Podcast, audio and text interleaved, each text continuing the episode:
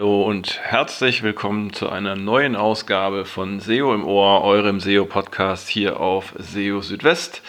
Ich habe es mir jetzt gerade hier mit einer schönen Tasse Kaffee an meinem Arbeitsplatz gemütlich gemacht und jetzt bin ich bereit für Folge 84 von SEO im Ohr. Die steht ganz unter dem Motto Googles neue Richtlinie für FAQs und strukturierte Daten sowie neues zur Crawling-Rate. Ja, und äh, darüber hinaus gibt es natürlich auch noch einige weitere interessante Meldungen hier. Unter anderem die Umstellung auf Mobile First ist gerade schon ähm, auf der Zielgeraden angelangt. Also da wird es nicht mehr lange dauern und alle Websites werden auf Mobile First umgestellt sein. Ähm, ja, außerdem, ähm, trotz der Umstellung zum 1. März bezüglich No-Follow-Links ähm, ist noch nicht sicher zu sagen, ob Google jetzt tatsächlich No-Follow-Links zum Crawlen und Indexieren verwendet. Und ähm, Konversionen, die auf einer Website stattfinden, wie zum Beispiel Verkäufe, sind kein Ranking-Faktor für Google. Ja, und ähm, ich würde sagen, wir fangen gleich einmal an mit der ersten Meldung. Und zwar geht es um ähm, eine neue Richtlinie zum Thema FAQ ähm, bzw. zu strukturierten Daten für FAQ. Und ja, also äh, viele von euch werden ja inzwischen solche strukturierten Daten für Frequently Asked Questions auf äh, euren Websites einsetzen. Warum äh, ist natürlich ganz klar. Wenn ihr solche strukturierten Daten setzt, habt ihr gute Chancen, dass Google für eure Website ähm, Rich Snippets in den Suchergebnissen anzeigt und dann eben zusätzlich zu den normalen Elementen äh, des Suchergebnis-Snippets auch noch eben einige zusätzliche FAQs, was äh, dazu führt, dass das Snippet dann mehr Platz einnimmt auf der Suchergebnisseite und ihr bessere Chancen habt auf Klicks. Das wird auch sehr gerne zum Beispiel von Preisvergleichs- oder Gutscheinseiten und anderen Shopping-Seiten genutzt, also äh, allgemein auch von E-Commerce-Seiten um damit einfach möglichst viel Platz einzunehmen auf den Suchergebnisseiten. Oftmals ist es aber so, und jetzt ähm, schlage ich den Bogen zur neuen Richtlinie, die es jetzt da von Google gibt, ähm, dass ähm, die gleichen FAQs, die auf mehreren Seiten vorkommen, also identische Fragen und Antworten, dass diese tatsächlich dann auch ähm, auf den entsprechenden Seiten mit strukturierten Daten ausgezeichnet werden, einfach um ähm, die Chancen zu erhöhen, dass diese FAQs in den Suchergebnissen erscheinen. Und genau das ist ab jetzt laut der neuen Google-Richtlinie nicht mehr ähm, zulässig. Das heißt also, wenn ihr Fragen und Antworten habt, die an verschiedenen Stellen auf eurer Website, also zum Beispiel auf verschiedenen Unterseiten, vorkommen, dann solltet oder beziehungsweise dürft ihr sie dann nur noch in ähm, einem für eine Instanz auszeichnen. Ähm, übersetzt äh, ist es so zu verstehen, ich lese es euch mal vor. Wenn ihr über FAQ-Inhalte verfügt, die sich auf eurer Webseite wiederholen, das heißt die gleichen Fragen und Antworten stehen auf mehreren Seiten eurer Website, dann kennzeichnet nur eine Stelle dieser FAQ eurer Website mit den entsprechenden strukturierten Daten. Und ja, ich bin mal gespannt, ob sich da auch alle dran halten werden und ähm, das entsprechend umsetzen werden. Was passiert, wenn man sich nicht dran hält, hm, kann man nicht so genau sagen, aber wir wissen ja, Google hat auch die Möglichkeit für den ähm, fehlerhaften äh, Einsatz von strukturierten Daten Sanktionen zu verhängen, wie zum Beispiel manuelle Maßnahmen, die dazu führen, dass für die betreffende Website überhaupt keine, äh, keine äh, Rich Snippets mehr in den Suchergebnissen erscheinen. Also würde ich da tatsächlich ein bisschen vorsichtig sein. Spannend fand ich auch die folgende Meldung und zwar hat Google jetzt in einem offiziellen Blogpost mitgeteilt, dass alle Websites bis September dieses Jahres auf Mobile First umgestellt sein sollen. Ähm, vor kurzem hat es ja noch Berichte darüber gegeben, dass Google den Plan hat, innerhalb der nächsten zwölf Monate alle Websites umzustellen. Jetzt ist das Ganze etwas konkreter und zwar bis September soll es sein. Und interessant ist auch, ähm, es wurde auch noch in diesem Blogpost erwähnt, dass bereits jetzt 70 Prozent aller Websites auf Mobile First umgestellt sind. Ähm, ja, und Google geht dabei ja nach einem bestimmten Schema vor. Zuallererst wurden solche Websites umgestellt, bei denen es ähm, die geringsten oder gar keine Abweichung zwischen Desktop und mobiler äh, Version gab oder gibt. Ähm, einfach deshalb, um ähm, irgendwelche Effekte auf die Suchergebnisse oder auf die Rankings zu minimieren. Und jetzt kommen eben nach und nach ähm, alle anderen Websites an die Reihe, ähm, vor allem solche, die über eine separate Mobilversion verfügen. Gerade bei solchen Websites kann es natürlich sein, dass bestimmte Inhalte, ähm, die es in der Desktop-Version gibt, mobil nicht verfügbar sind, weil es einfach auch schwieriger ist, ähm, zwei verschiedene Versionen zu pflegen. Und es geht auch nicht nur um die eigentlichen Inhalte, die da beachtet werden müssen, sondern eben auch zum Beispiel um Metadaten, strukturierte Daten, Bilder, Video etc. Und ähm, ja, jetzt gibt es also eine harte Deadline und ich würde jetzt wirklich allen von euch ähm, deren Webseite noch nicht umgestellt wurde, beziehungsweise auch ähm, allen, äh, deren Webseite umgestellt wurde, aber bei denen es noch Unterschiede gibt zwischen mobiler und Desktop-Version, äh, da nochmal einen Blick drauf zu werfen und zu schauen, dass die äh, mobile Darstellung eben all das enthält, was ihr auch tatsächlich ähm, für die Suche ähm, als relevant erachtet. Zum Thema Crawlen.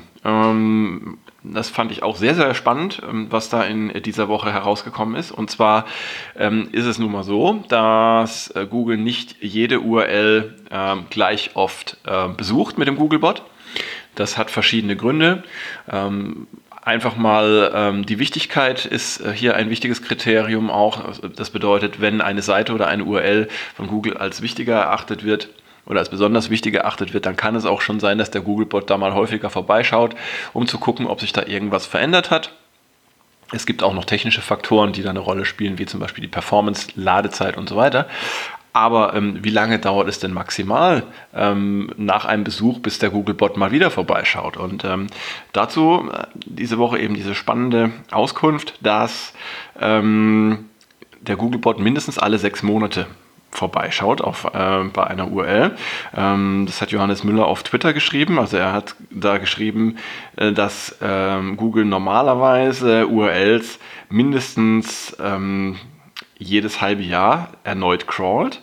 Und ähm, Darauf könnt ihr euch also dann einstellen, wenn ihr zum Beispiel irgendwelche Änderungen vornehmt an URLs, zum Beispiel Weiterleitungen einrichtet oder Änderungen vornehmt, dann dauert es maximal sechs Monate, wenn jetzt Google gerade äh, bei euch vorbeigeschaut hatte, äh, bis die entsprechende URL erneut gecrawlt wird. Um zu gucken, ob der Googlebot eine bestimmte URL abgerufen hat, könnt ihr zum Beispiel in äh, die Logfiles schauen, eures Servers. Da kann man das dann ganz gut anhand des User Agents ähm, feststellen. Ähm, ja, eine Meldung zum Thema No-Follow-Links. Bekanntlich war ja am 1. März die Umstellung bei Google, dass ähm, seither No-Follow-Links grundsätzlich auch zum Crawlen und Indexieren verwendet werden können. Ähm, die Betonung liegt hier auf können, denn ähm, es ist keineswegs gesagt, dass es auch tatsächlich passiert. Ähm, das hat ähm, ja auch wieder Johannes Müller erklärt in dieser Woche.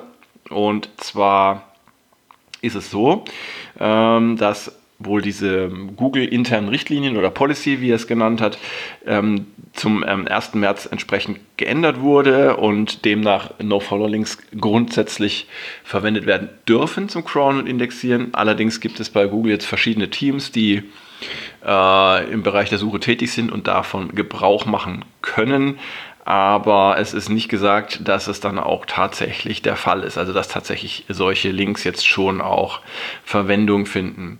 Und ähm, das dürfte auch erklären, ähm, dass die bisherigen Änderungen ähm, zum, äh, durch diese äh, durch diesen Wechsel ja, äh, vergleichsweise gering waren, beziehungsweise nicht wahrnehmbar. Zumindest ist mir jetzt nichts aufgefallen seit dem 1. März, was jetzt ähm, irgendwie auf eine dramatische Änderung hindeuten würde im Zusammenhang mit ähm, No-Follow-Links zum äh, Crawlen und Indexieren. Wohlgemerkt, ähm, No-Follow-Links konnten auch schon äh, jetzt seit September des letzten Jahres tatsächlich als ähm, als Ranking-Faktor also, oder als Hinweis, als Hint äh, zum Ranking genutzt werden. Und ähm, ja, jetzt nutzt Google eben noch Follow Links auch, um neue Inhalte zu entdecken ähm, und erweitert damit einfach seine ja, Möglichkeiten, seine Linkbasis.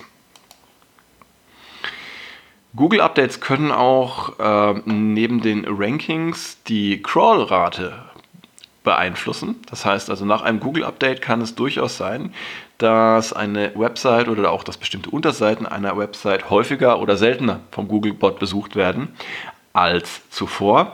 Und der Grund dafür ist recht einfach. Und zwar ähm, führen ja äh, zumindest ähm, manche Google-Updates zu einer geänderten Bewertung von Websites durch Google. Diese werden zum Beispiel als mehr oder weniger relevant betrachtet. Und ähm, ja, damit hängt es dann eben auch zusammen, denn umso wichtiger ähm, oder als umso wichtiger Google äh, bestimmte Websites oder URLs betrachtet, desto häufiger schaut dort der Googlebot tendenziell vorbei. Das hatten wir vorhin schon auch äh, mal angesprochen, als es um die ähm, Besuchsfrequenz des Googlebots geht. Ja, also, wenn ihr also nach einem Google-Update mal schauen wollt, äh, ob Google eure Website vielleicht jetzt als wichtiger oder als weniger wichtig erachtet, dann schaut vielleicht nicht nur auf die Rankings, sondern schaut auch mal in eure Logfiles, wie oft der Googlebot ähm, vorbei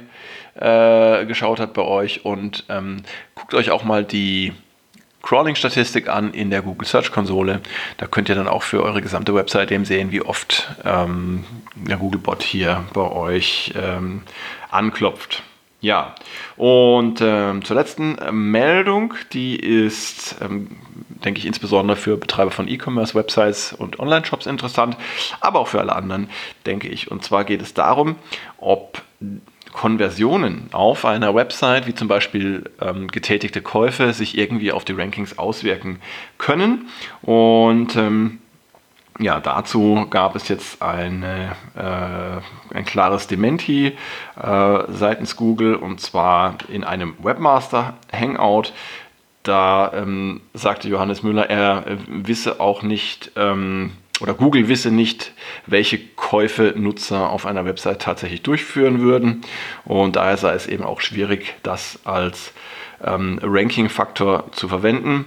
Ähm, auf die Frage, ob dann nicht zum Beispiel Daten von Google Chrome oder Google Analytics dafür verwendet werden könnten, ähm, ja, bestätigte ähm, Johannes Müller das auf Twitter nochmal, dass, dass es eben nicht der Fall sei, also dass Verkäufe oder Konversionen sich nicht auf die Rankings ähm, einer Website äh, auswirken und anscheinend auch nicht von Google gemessen oder ähm, erfasst werden. Ja, nichtsdestotrotz ähm, ist es natürlich das Ziel oder sollte es das Ziel sein, ähm, einer E-Commerce-Website die Zahl und den Wert von Konversionen zu maximieren. Aber das steht dann in keinem direkten Zusammenhang zu den Rankings in Google. Der Effekt sollte dann eher umgekehrt sein. Ihr habt gute Rankings und äh, erzeugt dadurch Suche-Traffic und steigert dadurch eure Konversion. So rum funktioniert es normalerweise. Ja, und ähm, das war jetzt auch schon die letzte Meldung hier bei SEO im Ohr. Und ähm, wie immer freue ich mich sehr, dass ihr dabei wart, dass ihr reingehört habt. Und freue mich auch schon wieder auf das nächste Wochenende, auf die nächste Ausgabe von SEO im Ohr. Und äh, dazwischen versorge ich euch täglich mit den aktuellsten SEO News hier auf SEO Südwest. Bis dahin habt ein schönes Wochenende, einen guten Start in die Woche, macht's gut, ciao ciao, euer Christian.